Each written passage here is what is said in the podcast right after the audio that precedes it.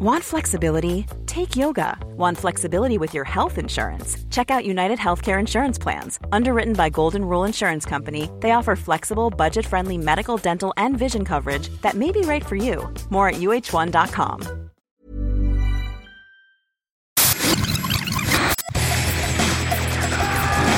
Bienvenue dans Stéroïdes, le podcast qui fait l'exégèse des gros bras.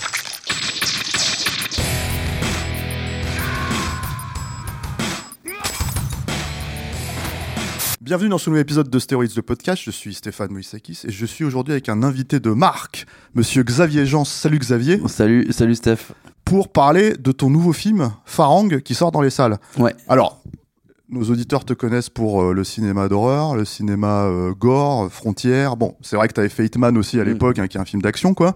Mais là, Farang, c'est un film d'action, un film de baston, assez euh, euh, atypique, j'ai envie de dire, pour le, pour le, comment dire, euh, le cinéma français. Limite, on, on se dit, c'est- normalement, c'est un film qui devrait sortir sur Netflix. Et non, non, c'est sur grand écran. On voit ça en salle. Ça sort le 28 juin prochain. C'est ça. Le même jour qu'Indiana Jones. Alors attention. Exactement. voilà. Et euh, comment dire euh, Et j'aimerais bien que tu nous racontes du coup un petit peu euh, La genèse, comment dire la genèse du projet. C'est un, c'est un film d'action. C'est c'est une histoire assez simple hein, finalement. C'est un gars qui sort de tôle, qui se retrouve, qui a fait une embrouille, qui se retrouve à partir en Thaïlande pour, pour échapper en fait à une, à une, à une, euh, comment dire. euh, À la justice. voilà, et- c'est ça exactement. Et euh, surtout aux gens qui le, qui le poursuivent quoi.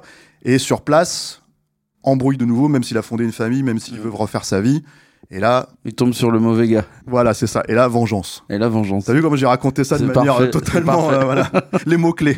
donc euh, donc voilà quoi. Mais vas-y, je t'en prie. Alors Bah, en euh, fait, c'est venu de d'une envie de tourner euh, un film sur un expatrié. C'est-à-dire que, je sais pas, on était en 2015, 2016. Et euh, je dirais que quelque part aussi, c'est venu de Only God Forgive. C'est-à-dire Only God Forgive, quand je vois le film, je m'attends à voir un drive euh, en Thaïlande. Et c'est pas ça. Après, j'adore le film et euh, je m'attendais à vraiment autre chose. Et je me dis bon bah il y a pas il y a pas le truc que j'espérais. Et ça m'est resté en tête. Je me dis tiens c'est con quand même. Je m'attendais vraiment à, à un truc vénère euh, là-bas. Puis euh, le temps passe et je lis des articles de gens expatriés là-bas. L'histoire de Michael Blanc. C'est le mec qui était en prison euh, en Indonésie, euh, condamné à, à vie pour euh, trafic de drogue. ouais tout. Puis ça, je me dis tiens, je pourrais écrire une histoire sur un mec qui va là-bas puis qui tombe pour euh, pour des conneries. Et euh, puis je commence à écrire une histoire, puis euh, sort une prière avant l'aube de Jean-Stéphane Sauvert. Ouais ouais. Et je me dis bon bah voilà c'est fait et c'est super bien fait avec Joe Cole et la vraie histoire de Billy Batson que j'avais lu en fait en me disant ah ça, ça pourrait être un super film et Jean-Stéphane le fait de manière euh, incroyable. Ouais. Je trouve son film euh, hyper hyper dense, euh, dark. Enfin c'est absolument euh, brillant. Et je me dis bon bah je laisse tomber mais j'avais déjà écrit un truc. Euh, j'avais développé une version du scénario avec Stéphane Cabel, euh, le, euh, le scénariste du Pacte des loups. Pacte des loups, bien sûr. Et puis on n'est pas on n'a pas réussi à trouver euh, le- on n'a pas réussi à craquer le code de ce que ferait un bon film. Et euh, je pars euh, faire euh, Papicha en production. Et là Guillaume Le Mans C'est le film de ta femme. le film de ma femme ouais. Et euh, donc là je pars euh, avec euh, donc avec ma femme en, en Algérie. On tourne le film. Euh, le film ça se passe plutôt bien. Puis là Gareth Evans m'appelle pour faire Gangs of London pour faire trois épisodes. Et je lui dis ah super tiens j'ai cette histoire en Thaïlande. Et il me fait ah c'est cool euh, on en parle comme ça succinctement mais bon j'ai pas de projet plus que ça euh, de le faire. Et euh, pendant que je suis en train de tourner Gangs Guillaume Le Mans, euh, le scénariste de À bout portant, m'appelle et me dit Écoute, tu m'avais pitché ton histoire de mec en Thaïlande, mais je pense que ça serait génial de faire un vrai film de baston à la française. Et euh, faut pas que tu lâches. C'est lui qui me motive à reprendre le projet. Intéressant. Je lui dis- Et je lui dis Ouais, mais regarde, il y a eu une prière avant l'aube, c'est hyper bien fait. Et il me dit non non non mais pense pas à une on fait un vrai actionneur français et c'est lui qui me met la puce à l'oreille sur euh, sur ce que doit être le film. Et là, on rencontre une scénariste qui s'appelle Magali Rossito. Et avec Guillaume, on réécrit, on refonde l'histoire. Et moi, pendant que je suis en train de tourner Gangs of London, je, je, me, euh, je suis entouré de mecs euh, ultra brillants, bah, comme Gareth Evans, comme Jude Poyer, mon action designer, euh, chorégraphe de combat. Et je suis en train de me dire, mais en fait, euh, le- Faire de cette manière-là. bah ouais, le code, euh, la manière de craquer le code du film d'action à la française, c'est de garder ce réalisme qu'on arrive à mettre dans Gangs of London.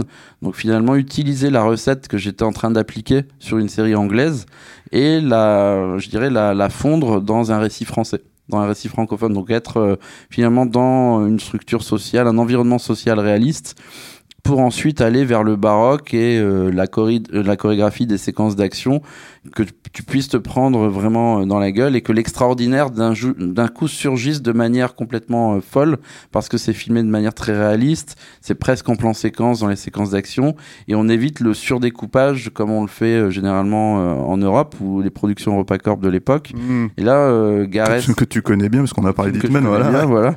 Et euh, surtout, euh, Gareth et Jude m'apprennent littéralement, bah, c'est devenu mes mentors, ils m'apprennent littéralement comment filmer l'action. Et ça, c'est sur Gangs of London vraiment Ah, que t'as que t'as appris Clairement. ça. D'accord. En fait, euh, je me rends compte en fait que je ne savais pas euh, mettre en scène ces séquences-là et je l'apprends littéralement.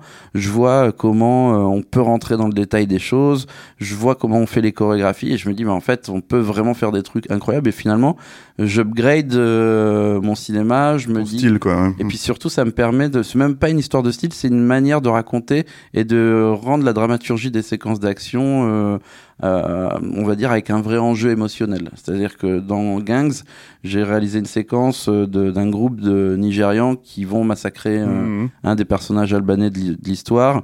Et mu par la rage de se faire tuer, il va les défoncer à coups de machette. Et je me suis dit, bah, cette séquence-là, je sais que j'avais qu'une journée pour la faire. Donc avec Jude, je sais qu'on peut faire une scène d'action euh, de 45 secondes en un jour. Donc je me dis, tiens, sur euh, Farang, je peux me payer finalement euh, trois grosses séquences d'action parce que je peux avoir cinq jours pour faire euh, mon climax dans l'ascenseur, D'accord. quatre jours pour faire le build-up à ce climax qui est la scène du couloir, une journée, on va dire, pour le, le drame fondateur de cette histoire et euh, trois quatre jours supplémentaires pour euh, la scène de la cuisine quand ils vont chez Kassem et euh, une scène dans le couloir aussi quand il va se faire des, des, bodyguards dans, dans, le, dans le bordel thaïlandais. Et je me dis, bah, avec ça, je peux saupoudrer mon récit. Puis en fait, j'écris à partir de ça. Et j'écris en me disant, voilà, j'ai des rendez-vous précis à prendre dans le film. On construit le récit avec vraiment comme, comme un build-up. Et avec Jude, en fait, on travaille comme, euh, je dirais, comme une composition musicale. On se dit, tiens, on va donner un tempo à l'action. Et on va essayer de construire les choses. Fait, le film, à partir du moment où il part, on s'est dit, faut pas qu'il, faut pas qu'il redescende.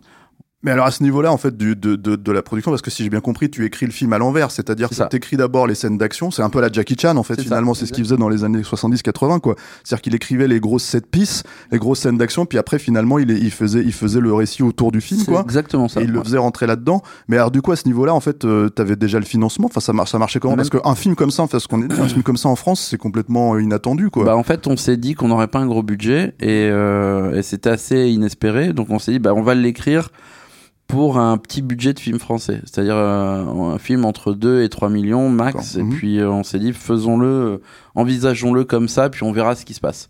Et on s'est pas mis trop de, de barrières, on l'écrit de cette manière-là. Puis euh, une fois qu'on a eu une première version du script, euh, on le réécrit, on pousse un peu les choses, on renforce les enjeux. Les scénaristes ont fait un boulot incroyable. On a fait des lectures avec les comédiens pour vraiment se dire bon bah essayons de pousser vraiment euh, d'abord le scénario pour qu'il soit vraiment de qualité, qu'on ait de l'émotion. Et moi je me disais ça sert à rien de faire quelque chose de trop alambiqué. C'est un revenge movie, mais par contre je veux travailler sur l'émotion. Je veux essayer de trouver quelque chose qui me permette d'aller chercher le cœur du spectateur. Et pour ça, tu vas trouver la, ref euh, Ripou. Je me disais, bah regarde dans euh, Lionheart avec Jean-Claude Van Mais Damme. en fait, tu, tu rigoles, mais c'est le truc, c'est que je sors du film, je me dis, mais c'est un Vandame. Bah, c'est en fait, c'est un Vandame, mais, mais avec des scènes d'action que t'as pas dans les Vandamme, parce que Bah, Vandame, c'était, il faisait son roundhouse kick, et puis voilà, c'était- Ouais, réglé. Et lui, il était très charismatique et tout. C'était lui qui faisait le job sur le film, quoi. Mais c'est vrai qu'en fait, je me suis dit, euh, euh, c'est étrange, en fait, parce que j'ai l'impression de revenir euh, 30 ans en arrière, si ce n'est pour les bastons, Ouais, en ouais, tout cas. Mais vraiment, en fait, sur le récit, de voir un film comme j'en ai pas vu depuis, euh, tu vois, ouais, en 92, quoi. Bah, Enfin, c'est ça. tu vois, d'accord, ouais, c'est, moi, moi, je pensais à Kickboxer. Bah ouais, non, Mais, ouais. euh, mais on était dans ce feeling-là, en fait. On était vraiment, on se disait, bah essayons de retrouver cette vibe, en fait, de film d'action, qu'on, de vidéoclub qu'on kiffait aller Ouais, voir. D'accord. qu'on allait voir en salle quand même parce qu'en fait on- bah putain c'était le film d'action du mois puis t'y allais et en fait on voulait enfin moi ma volonté c'était vraiment de retrouver cette euh, nostalgie euh, que j'ai eu quand j'étais ado de voir des films d'action qui étaient cultes et que je me matais dix fois Je sais qu'à à l'époque, Bloodsport, je me le suis maté Bien sûr. une fois, ouais, ouais. voire plus, tu vois. Alors que c'est pas un grand film, mais Non, mais, mais, mais le truc, c'est qu'on sait aussi que Bloodsport, voilà, ça a généré un, un, comment dire, euh, une star, en fait, Ouais, si tu veux, littéralement. Et euh, en fait, tu, tu peux comprendre même encore aujourd'hui, quand tu revois le film, pourquoi, en Mhm. fait, le film a, a fait autant de, de, comment dire, de buzz à l'époque, quoi. Mais alors, justement, euh, il y, a, y, a, y a des contraintes, comme tu l'as dit, tiens, on peut faire des, ce type de cinéma d'action, on peut l'importer en France, mais en fait, il faut qu'on ait quand même des vrais combattants. Mm, Tu vois, quand, quand Gareth Evans il part, euh, moi, moi, je suis pas un grand fan hein, de The Raid et tout ça, Ouais, etc., etc. Mais par contre, en fait, c'est plus la faction dont c'est. euh, justement, moi, je préfère Farang parce que je trouve justement en fait que tu, tu fonds les deux styles en fait. Tu fonds le côté vénère, etc., etc. Mais je trouve que t'es un peu plus euh, stylisé, je trouve Mhm. que. Et surtout sur sur sur un côté, euh, en fait, tu es à l'économie. Mhm. Eux, c'est tout le temps en fait de l'abattage, euh, tu vois, et ils peuvent se permettre parce qu'ils ont des, des stars, euh, comment dire, enfin, Iko Uwais, tu vois, voilà, il Ouais. s'est- il s'est tapé et tout quoi. Mais justement, nous ici en France, on n'a pas forcément des mecs comme ça. Donc comment comment Bah, ça se passe en fait pour toi Bah, en fait, on en a, on Ah en ouais. a, et, euh, et c'est le cas de Nassim Lies. Nassim, c'est un Ouais, ex. mais qu'à la base qui était pas connu pour ça. quoi. Non, mais euh, parce qu'il est connu pour faire de la comédie, mais Voilà. c'est un acteur qui est capable de faire de la comédie et qui a l'intelligence d'aller vers le drama, qui a été euh, champion de kickboxing des moins de D'accord. 21 ans, donc il a une vraie base de combattant, donc il faisait du pied-point euh, depuis un moment, donc il était taillé pour. Et ça, euh, je suis arrivé, je l'ai rencontré, il avait déjà le corps qu'il a dans le film. Donc, D'accord. euh, il s'est pas préparé pour le film, il était déjà déjà prêt Ouais. en fait. Et derrière, je lui dis bah voilà, on va faire des action assessment. Donc euh, un action assessment, c'est euh, envoyer euh, ton acteur avec euh, l'équipe euh, de- d'action design, donc avec Jude. Et Jude le, le voit en Angleterre, il lui fait passer une journée de test pour voir jusqu'où il peut faire les scènes d'action. Comme ça, on peut envisager les chorégraphies de scènes de combat avec lui, ou quand est-ce qu'on doit le lâcher pour faire avec une doublure. Et donc on, on voit, et finalement, Nassim, on l'a doublé sur un plan. D'accord. Et un plan où il doit nager vers sa maison. D'accord. Ok. tout. Tout le reste, il a tout fait. Parce qu'il a déjà ce background, euh, il est hyper agile, il est, euh, c'est un, c'est un vrai combattant et il est euh, incroyable. C'est vraiment incroyable. Même euh, des fois, c'est des stunts en face qui étaient pas carrés comme lui. Et après, on, après, il prend du risque, il va chercher le risque. Et donc, quand il y a le combat de boxe taille sur sur le ring, il y va vraiment. Hmm, Il d'accord. tape vraiment, les mecs le tapent vraiment. Euh, Il a failli se casser le bras euh, parce que les boxeurs taille en face envoyaient euh, vraiment Ouais, les ouais. coups et lui quand il paraît, bah, c'était des vrais coups qui paraient en fait. Donc fallait euh, fallait faire gaffe. Il a eu très mal à, à l'avant-bras. On a cru qu'on allait devoir euh, arrêter, mais c'était mais il y allait. Il s'est fait une entorse. Il a, il a continué. Enfin tu vois, il a vraiment un mental d'acier.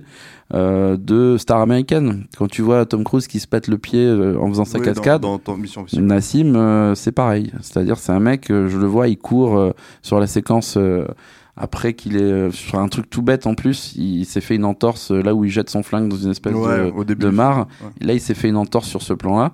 Donc, il s'est strappé tout seul, il y est retourné. D'accord. Et, euh, et- et il a pas ralenti le film, il a enchaîné. Et c'est euh, un bonheur. Enfin, quand t'es metteur en scène et que t'as un acteur qui te donne ça, bah ouais, je le vois dans le fantasme des stars américaines qui ont ces légendes urbaines de euh, il s'est pété le pied, il a continué. Bah, Nassim, c'est ça. D'accord. Et c'est pas du bullshit, il y va vraiment. Et alors, 2-3 millions d'euros, c'est ça le budget du film Euh, Enfin, en fabrication, c'est 4 au quatre, final. D'accord. Parce qu'on a eu euh, la surprise d'avoir euh, Canal, Studio Canal, quand euh, en fait on a proposé le film euh, à Netflix en premier, qui ont refusé parce que ça se passait pas en France. Et euh, donc eux, ils ont besoin de local for global, donc Hmm. que l'action soit pour vraiment française. ouais. Donc c'est pour ça que c'est vraiment la raison pour laquelle ils voulaient pas y aller. Mais derrière, moi je me suis dit, bon bah si Netflix n'y va pas, c'est mort. Et puis on se dit bon, on l'envoie quand même euh, avec mon producteur euh, Dimitri Stéphanides et Vincent Roger. On se dit bon bah voyons-le à Studio Canal et à Canal on voit ce qui se passe. Et tout de suite ils l'ont pris. Donc là on se dit tiens, ça peut être cool, mais on était à la moitié du budget qu'il nous fallait pour faire le film. D'accord. Et puis là on va voir France Télévisions et miracle, Manuel Alduy venait d'arriver à France D'accord. Télévisions. Ma- Manuel, forcément, ouais. Manuel qui était ex de Canal, qui avait lancé les French Frayeurs. Tout à fait, ouais. Et là, on se voit, euh, c'était quoi? Je crois que c'était à Cannes 2021. Et euh, le Cannes qui a eu lieu en juillet. Et je lui dis, bah voilà, j'ai ce film. euh, je pense que c'est pas pour France Télé. Et lui me dit, non, non, moi j'ai besoin de, de films à 22 heures. Euh, ma limite, c'est John Wick. Et euh, bah vas-y, on a besoin de faire des films français parce que justement les plateformes sont une vraie compétition euh, à la télévision française et au cinéma français aussi. Et donc je pense que tout peut cohabiter, sauf qu'à un moment donné, notre cinéma français bah, doit euh, produire ce genre de film aussi. Euh, si on veut ramener les gens en salle, euh, enfin si on veut ramener le jeune public vers un cinéma français, c'est son discours. Il me disait, bah ça vaut le coup de tenter, essayons. Et en fait, on a, je pense qu'il y a eu une envie de la part de France Télévisions, de la part de Canal et Studio Canal, de créer un prototype de cinéma euh, populaire d'action avec Farang. Et si le film marche, bah il y en aura d'autres. Donc c'est vrai que euh, moi j'ai tout fait, je me mettais une pression de dingue en me disant bon bah voilà c'est j'ai une responsabilité énorme pour que le film soit de qualité et qu'il puisse toucher les gens parce que si ce film marche bah je pense qu'on peut avoir la possibilité d'avoir d'autres films de ce genre là donc j'espère que le film sera apprécié à sa juste valeur pour ça en fait Alors c'est intéressant ton discours parce que en fait quand tu regardes le film, euh, malgré tout tu ne ménages pas en fait euh, ta peine quoi. C'est-à-dire que en fait ce que j'ai envie de dire c'est que tu restes, ça reste quand même un film de Xavier Jean. Déjà c'est méga gore. Enfin je veux dire euh, pour un film français. Enfin Ouais. moi moi je sais que en, en allant voir le film, j'avais vaguement entendu ce que c'était. Je savais, je connaissais un petit peu le, le- les, les prémices, mais j'avais pas du tout conscience en fait que c'était. Je savais que c'était un film de baston. Mais pour moi, bon film de baston, ça veut pas automatiquement dire on balance une, un hachoir dans la tronche d'une nana. Et, et là, en l'occurrence, c'est- il y a, y, a, y a des tonnes de moments comme ça dans le film, euh, de moments vénères et tout. Il y a personne qui te dit à un moment donné, euh, Xavier, stop. bah, on n'y arrivera pas, en euh, fait, ça passera pas quoi. il y a bah, Studio Canal à un moment ont vu une version plus trash Ouais, ouais. Euh, et Ah, là, y a une on- version plus trash il y a une encore, version trash, ouais. Euh, en fait, sur euh, la mort d'un personnage extrêmement important du film, D'accord, euh, ça y va vraiment. d'accord. Mais genre, elle se fait déchiqueter vraiment. Et ça, on s'est dit, bon, on peut pas, c'est trop. Et, euh, et euh, sur la scène du billard aussi, c'est beaucoup plus trash. D'accord. Mais on a, on a un peu, euh, on a élagué là, mais c'est tout. Donc là, t'es obligé d'élaguer, mais enfin bon, je rassure quand même euh, les auditeurs, ça, ça reste un film euh, Ah, quand même, assez hardcore. vénère, Bah, quoi. nous, on pensait prendre un moins de 16. Et euh, on va dire que le ton du film, on va dire que la, la scène la plus violente du film, qui est la scène de l'ascenseur, est tellement euh, salvatrice et euh, j'ai l'impression elle catalyse beaucoup de choses. Ce qui fait que les gens de la commission de classification ont dit non, mais on met moins de 12 parce que finalement on s'est vraiment éclaté.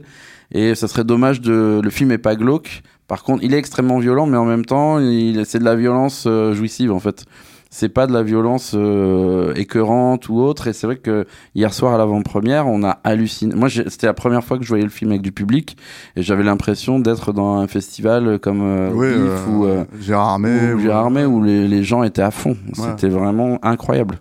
Bah, c'est le premier public en fait Ouais, en vrai hein. c'est ouais. euh, euh, deux semaines avant la sortie euh, Mm. c'est ceux qui sont euh, qui ont une espèce de awareness autour de ce que c'est ça, en fait le film et qui y vont en ayant conscience que on va avoir un gros film de baston euh, Mhm. plus est français et voilà quoi et alors j'aimerais bien qu'on parle un petit peu justement de, de ces scènes là Mhm. il y a effectivement alors il y a, y a la scène euh, on peut dire la scène du bordel c'est ça voilà il y a cette scène là déjà en fait qui est qui est euh, qui est euh, assez chorégraphiée assez alors si, si- il y a il y a un côté plan séquence aussi un peu là dedans non? Bah, à chaque fois, en fait, le travail qu'on a fait avec Jude, c'était de lui, en fait, et ça fait partie du travail que Gareth Evans fait, mais ça vient du cinéma de Hong Kong. ouais c'est évitons le montage, le surdécoupage. Et en fait, on s'est mis une- un dogme pendant tout le film, c'est toutes les scènes d'action seront tournées à une caméra. Il y a un plan et euh, on essaye de tenir au maximum le rythme dans le plan pour éviter de monter. On voulait pas euh, que ce soit euh, du sur- surdécoupage euh, comme ça pouvait l'être. Et moi, j'ai appris euh, l'action quand je faisais de l'action avant de faire Gangs of London à- en multicam. C'est-à-dire que je faisais des choses, je faisais du shaky cam, et je me rendais compte qu'en fait, je cachais un peu la misère, alors qu'en fait, la vraie chorégraphie de combat de Hong Kong, des films asiatiques, bah, c'est de tenir dans la longueur, en fait.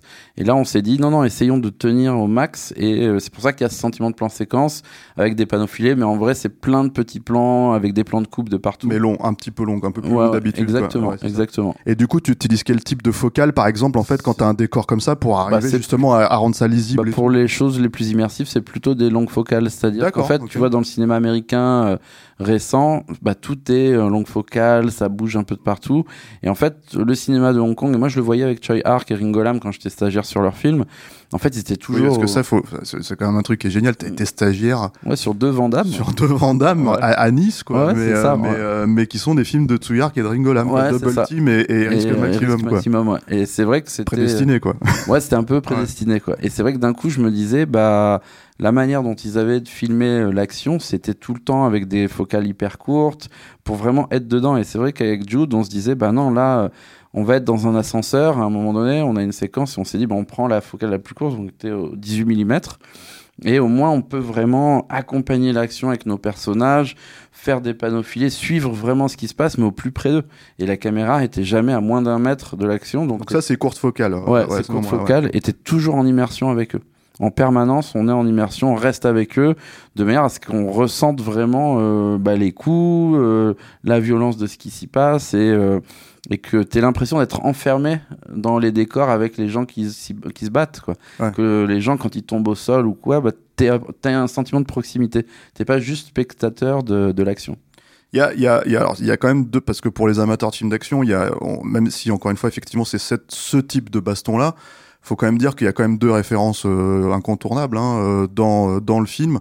Euh, je pense que le couloir, c'est Old Boy. Ouais, mais Voilà. version de dos. Voilà, c'est ça, tu, tu, de, de- de- du dos, quoi. Et euh, la- l'ascenseur, c'est Die Hard 3, quoi. Ouais, bah, justement, ça a été. Euh, bah, Die Hard, moi je trouvais. ça- Mais la scène est très courte hein, dans Die Hard. Ah ouais, oui, mais, hyper, mais elle a marqué tout le monde Elle parce qu'en fait, elle a été refaite je sais pas combien de fois. Ah est dans Captain America, Dans Captain Winter, America, Winter Soldier, ouais, ouais. ce genre de choses, quoi. Et, euh, et, et du coup, bon, là, tu vois, tu l'as refait. Et en plus, tu les enchaînes un peu toutes les deux. Ouais, euh, bah, c'était. euh, En fait, c'était vraiment se dire voilà, euh, le couloir, c'est une préparation et c'est surtout aussi pour situer la géographie. C'est-à-dire, c'était. euh, on arrive sur le, les docks un peu plus tôt avec euh, Hansa, donc le, personnage joué par Vitaya. Et ensuite, on avance. Et comme dans un jeu vidéo, finalement, on a une progression euh, horizontale avant d'arriver à la verticalité du. Et en fait, ça monte crescendo. Et en fait, l'idée, c'était vraiment de sentir euh, narrativement que tout monte vers un point de climax. Et en fait, c'est à la fois à la mise en scène, en colorimétrie, narrativement, il y avait ce sentiment de courbe vers le haut. Et donc, en fait, si tu analyses le film, tu as euh, cette lumière assez neutre quand on est sur les docks, puis on devient de plus en plus chaud, puis euh, de, de plus en plus froid, pardon. On, on passe par la par la la, la, chambre froide. Excuse-moi, j'avais le truc qui venait en, en anglais parce qu'on l'appelait la, la cold room pendant Ouais. qu'on tournait, où ils, où ils mettent la drogue dans les crevettes, puis on est dans ce couloir vert glauque avant d'arriver à l'ascenseur qui est beaucoup plus chaud, avant d'arriver dans l'antre euh, de, de la bête à la toute fin du film en fait. Et il y avait vraiment ce sentiment de, de courbe qu'on voulait euh, marquer euh, au montage, à la mise en scène, à la musique. Et je pense qu'on le ressent dans le film. En fait, il y a un vrai crescendo. Il y a aussi un crescendo dans la violence à ce moment-là.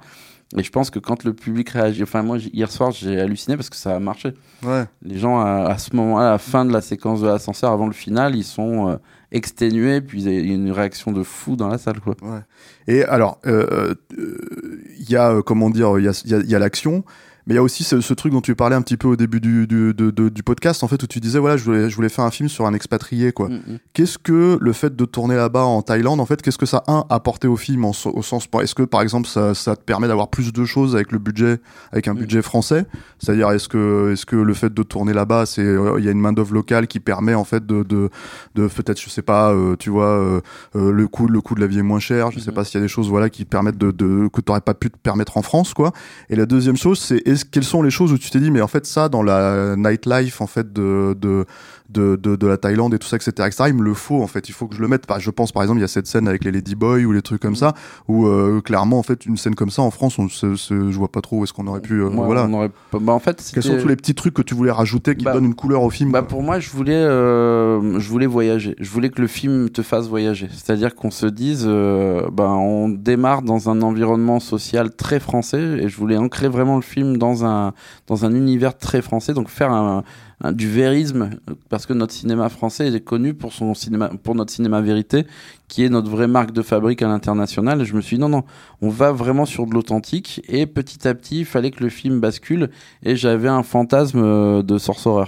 Et j'ai construit le film comme Sorcerer de Friedkin, mais avec une intro, euh, j'ai qu'un personnage. Ouais, donc t'as pas quand même que euh, Full Contact en référence. Non, bah non, non, non, non. ok, d'accord. Non, Full Contact, c'était parce que euh, je Oui, me oui. souvenais de l'émotion de la fin quand j'étais ado, et Ouais. j'étais là, j'avais ma petite larme et tout. Donc ça, c'est pour, euh, pour la blague, tu vois. Ouais. Mais la, la vraie rêve, c'est Sorcerer. D'ailleurs, dans Sorcerer, t'as euh, des mecs qui sont, euh, t'as trois portraits de mecs, euh, enfin quatre portraits de mecs qui sont, qui ont leur backstory. Et pendant une heure, Fredkin développe leur Mhm. backstory. Et en fait, euh, d'un point de vue purement cinématographique, je me suis dit non, je veux un vrai premier acte. Je veux que le film se pose. Ouais. Je veux pas démarrer mon film avec un deuxième acte comme tous les films aujourd'hui. Il faut vraiment prendre le temps de développer mon personnage, de comprendre son origine, de comprendre d'où il vient, de comprendre son drame fondateur, de comprendre pourquoi il part là-bas. Parce que c'est euh, des clés dont on a besoin aujourd'hui narrativement pour comprendre euh, les personnages. Puis c'est euh, aussi prendre le temps, donner le temps au spectateur de se poser, d'arriver dans le film, de se mettre dans le décor, de se dire bah tiens, le film en fait c'est un vrai voyage. T'es pas seulement dans un shoot d'adrénaline. Shoot d'adrénaline, il va arriver, mais vas-y, on y va, on progresse tout doucement. Et avec ma monteuse, mes scénaristes, on s'est dit non, prenons le temps. On installe les choses, on installe du mystère, on installe de la vie autour de ces personnages, on les fait exister. Et petit à petit, euh, bah, on fait monter euh, la tension, on prend le temps de rencontrer les antagonistes, et, euh, et puis euh, voilà, on est on est posé pendant une heure et demie dans une salle euh, obscure.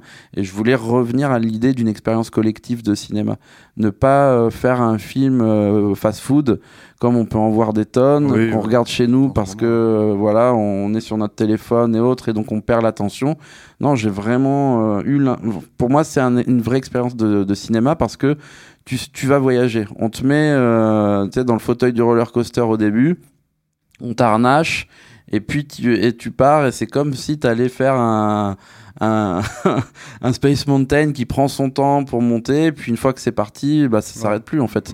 Et je voulais vraiment euh, inviter le spectateur au voyage et l'emmener tout doucement, euh, sans ressentir le personnage, ressentir ses émotions, prendre le temps de la vie de ce personnage en fait, son quotidien, euh, le, le quotidien avec sa femme, qu'on s'attache à sa femme, qu'on y croit, qu'on croit à sa relation. Et finalement, c'est vrai que je te parle de Sorcerer, mais j'ai envie de te parler de Braveheart aussi, tu vois, parce Ouais. qu'il y a eu, dans Braveheart, pour moi, c'est la plus belle euh, histoire de de D'amour, d'amour et de revenge movie. qui, euh, qui est qui est coupé au qui est milieu coupé au milieu, en qui, fait, euh, tu vois. qui amène la vengeance ouais, bien c'est sûr. ça.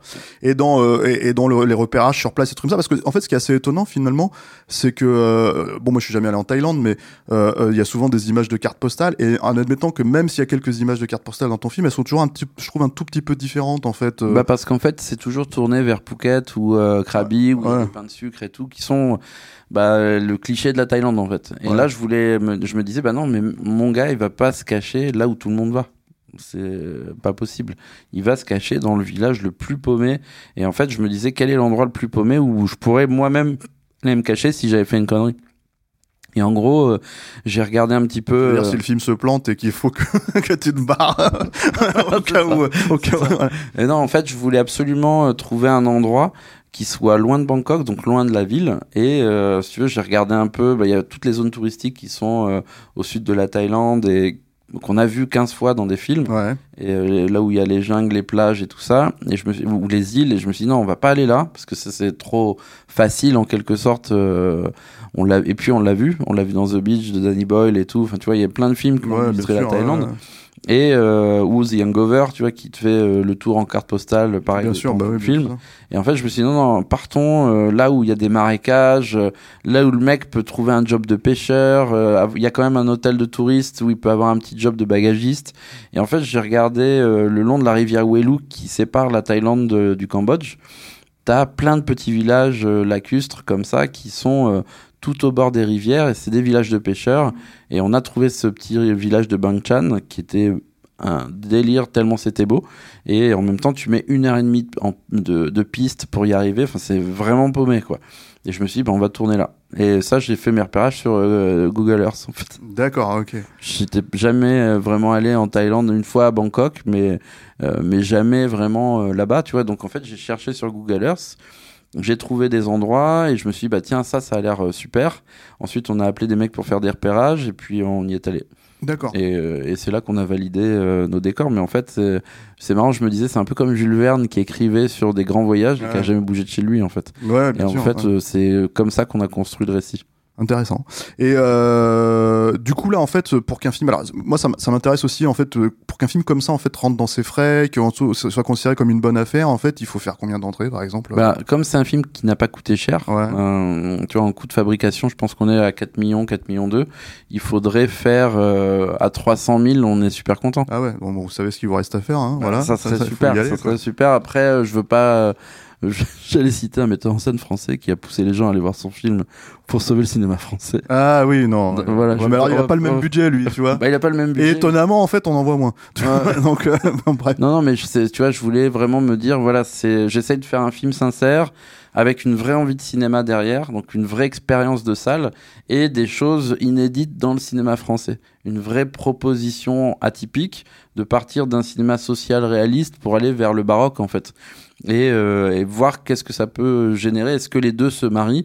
Donc il y a quelque part une expérimentation dans ce récit-là, et j'ai l'impression qu'on que notre pari il est plutôt gagné en fait. Ouais, puis c'est encore une fois, enfin je l'ai déjà dit deux trois fois pendant le podcast, mais c'est clairement le genre de film qui n'existe pas en France en fait. Mhm. Il faut avoir conscience. Et c'est en même temps à la fois un film, euh, je trouve, qui te ressemble en fait, qui est Mhm. assez assez, euh, même y compris dans le côté, euh, comment dire, je pense pas que tu m'en voudras si j'utilise ce terme, le côté bisseux en fait. Ah, bien sûr. C'est-à-dire voilà en fait, c'est-à-dire le mec qui arrive à mélanger à la fois. C'est un film que tu euh, que t'as dédié à ta fille. Ouais, Et, exactement. et, et, et moi j'ai trouvé ça assez amusant et assez touchant parce que je me suis dit mais il y a qu'un bisseux pour faire en fait, des massacres des, des, des massacres de hachette à la tronche c'est dans la tronche des gens et en même temps dire pour ma fille à la fin Ah si tu veux et, et a fait qu'effectivement cette petite touche émotionnelle à la fin quand euh, bon Ah bah ouais, je vais ouais. pas aller jusque là mais mais voilà il y a ce c'est vrai que c'est un espèce de truc qui fonctionne qui est un espèce de roller coaster qui est assez assez amusant mais avec voilà il faut avoir conscience que c'est un vrai film c'est une vraie série B Mhm. vénère, gore, euh, euh, voilà, assez, euh, comment dire, effectivement, moi, le, le côté Vandame en fait assumé,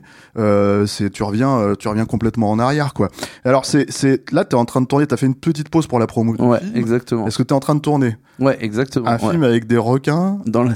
dans la scène Voilà, donc Bisseux, euh, voilà, bah, bien sûr. bout, quoi. Bah, jusqu'au Ouais. bout. hein. Voilà, donc là, c'est en plein dedans, c'est pour Netflix. C'est ça, exactement. Tu, ça sort, comment dire, euh, euh, Ça sort en juin l'année prochaine. D'accord. En fait, c'est euh, une idée originale de Édouard Dupré et Sébastien Aucher. Ça avait été écrit par Yannick Dahan et Modé, ouais. et Modé Wang.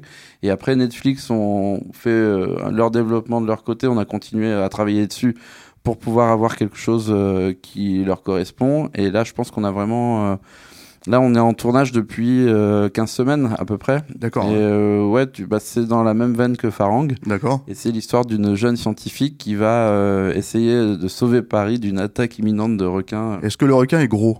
Il y a un gros requin. Un très gros Il y a un très gros requin. C'est pas un mégalodon, mais il y a un très gros requin. Ok. Et, euh, et euh, là-dessus, c'est un plus gros budget quand même. Ouais, c'est un, un gros budget et euh, je sais pas si j'ai le droit de Ah, t'as pas le droit de le dire. Bon, ben, Ouais. c'est un gros budget. En fait. C'est un gros budget. C'est ouais. plus gros que Farang. Quoi. Ouais. Et par contre, c'est action. C'est euh, pas- Action, c'est horreur action, c'est quoi C'est? C'est c'est pas Jaws. D'accord. Parce qu'on pourrait penser que c'est Jaws. c'est pas bleu. C'est peur bleu de, de Rainier c'est peur bleu. C'est Ah un mix entre peur bleu et Aliens. D'accord. Ok. Bon. Euh, Et- en- dans, si on doit le, le simplifier le, le- le pitch, tu vois, mais c'est vraiment. euh, non, je pense qu'on est entre entre Peur Bleu et Aliens en fait. D'accord, d'accord. Et euh, juste après, par contre, t'aimerais enchaîner sur un autre projet de film d'action. Ouais. qui est Quand même assez excitant, parce que tu m'en as un petit peu parlé Ouais, en ouais, bah, antenne. c'est euh, en fait c'est un projet que j'écris euh, en ce moment. Euh, je le développe avec Jude Poyer, donc euh, qui est mon action designer de, de Farang et euh, du film de requin. C'est-à-dire qu'il a vraiment, on a pareil, on a designé des, des scènes d'attaque de requins que je pense on n'a jamais vu. euh, on a vraiment essayé de se dire voilà, qu'est-ce qu'on peut amener de nouveau? Et on a, il y, a il y a deux trois trucs qui sont assez euh, assez ouf. Et là, on s'est dit non, essayons de se dire euh, qu'on va faire le film européen, enfin, en tout cas le film français d'action le plus intense possible, en fait. Donc, on est en écriture en ce moment pour essayer de trouver, euh, de craquer ce code-là, en fait, de trouver la solution narrative à ce que ça pourrait être. Et l'idée, c'est de faire un nous, notre titre de travail pour l'instant, c'est de se dire voilà, on fait une sorte de, de Fury Road à la française, mais qui soit pas un post-apo. Très ambition, très ambitieux. Voilà, c'est euh, vraiment un film d'action qui est en mouvement tout le temps, Non-stop. euh, non-stop, et qui a des enjeux dramatiques hyper importants, et euh, où je retrouverai certainement Nassim Lias aussi, donc on l'écrit euh, en partie pour lui, et on veut vraiment faire quelque chose qui soit, euh, qui soit vraiment, vraiment intense, avec des propositions de séquences d'action qu'on n'a jamais vues, en, en tout cas en France. Et tu crois que c'est possible? C'est vraiment, c'est une, une vraie question parce que ça, effectivement, il y a des lignes qui bougent un petit peu en France. Il y a- on sait qu'il y a Alban Lenoir qui fait pas mal de films Ouais. d'action. Il y a, y a des trucs comme ça, mais c'est- souvent pour public international. Toi, j'imagine que c'est un film que tu voudrais faire aussi pour le cinéma. euh, Oh, Ah oui, j'adorerais le faire pour le cinéma. Et, euh, et l'idée, c'est vraiment de se dire notre rêve, parce qu'on en rêve et que c'est notre, c'est le, voilà, c'est le, c'est le film euh, ultime d'action, c'est de faire un hard boiled à la française. Hardboiled à la française. Voilà, c'est, euh, on veut vraiment aller vers ça et, et toutes les séquences sont drivées par une espèce de d'intensité visuelle non-stop. Et si tu veux, c'est vraiment sur le modèle de Farang visuellement. Je pense même qu'on peut se dire qu'ils partageront le même univers, mais en disant, voilà, on fait quelque chose qui soit euh, où tu te prends une, une claque de, de 1h45 non-stop et c'est un vrai ride. Et on le considère comme un vrai ride et là on est en développement de ça. Et, d'une, et, là on essaye de, de créer un diptyque aussi au entre Farang et euh, une version féminine euh, qu'on développe aussi actuellement avec euh, certainement Anaïs, Pa- Anaïs Parello euh, dans le rôle principal pour euh, qui serait euh, pareil une- on va dire une sorte de Farang au féminin et pareil qui est en développement aussi. Que tu voudrais réaliser aussi euh? Euh, je pense, ouais, ça serait, euh, c'est vraiment quelque chose que j'adorerais et qui serait, euh, je pense, vraiment inattendu également. C'est-à-dire, que ça prend, ça serait plus un contre-pied. Dans Farang, euh, c'est euh, le héros qui chasse euh, les bad guys. Là, ce serait l'inverse. Mais il tombe sur, euh, les bad guys tomberaient sur beaucoup plus coriace que ce qu'ils ne croient. D'accord. ok. Voilà. Bon bah Xavier, merci beaucoup. Bah, merci Voilà. à toi. Farang, ça sort, ça sort le 28 juin. Exactement. Donc le même jour qu'Indiana Jones, donc déconnez pas. Allez voir les deux. Enfin, mais en tout cas, à, à Farang peut-être en premier. Bah, si Indiana Jones c'est complet, euh, allez voir. Ouais, voilà, c'est, c'est- ça, ça fonctionne aussi, quoi. Ça. Euh, un bon petit film de baston à l'ancienne. Ouais, puis c'est un une invitation au voyage. C'est Voilà. vraiment une envie de voyage. Enfin, pour moi, c'était l'idée. Voilà, on vous fait voyager, puis on vous fait faire un tour de roller coaster pendant une heure et demie. Tu sors de là, t'as passé une bonne soirée, tu peux aller boire des coups avec tes potes ou euh, rentrer. chez- Et je pense que les filles peuvent kiffer aussi. Parce que je pense que c'est important qu'il faut. Hier, on avait beaucoup de public féminin à l'avant-première et on a eu plein de réactions euh, féminines très positives sur le film. En fait, les filles ont adoré. Alors que généralement, les films d'action, c'est plutôt pour euh, les, Pour garçons. ouais, ouais. Et là, non, non, il y avait un, il y avait un vrai truc euh, qui a plu. je pense que c'est la relation avec la petite fille. Ouais, qui- et puis l'histoire d'amour. l'histoire d'amour qui, qui plaît vachement. Donc, euh, non, non, on est, euh, on est plutôt content. Après, voilà, Je- le film vous appartient. mais- Voilà, alors une invitation au voyage et au coup de hachoir dans la tronche. Faut, faut quand même le préciser parce qu'il faut pas non plus. euh, voilà. Merci Xavier, merci, Merci. Alain, merci à la technique, merci à Svi en fait Merci. qui nous a permis de faire cette interview, à Hassan Guerrard aussi qui nous a montré le film. Et puis on se retrouve une prochaine fois avec un prochain film. Merci, au revoir. Merci, merci mec.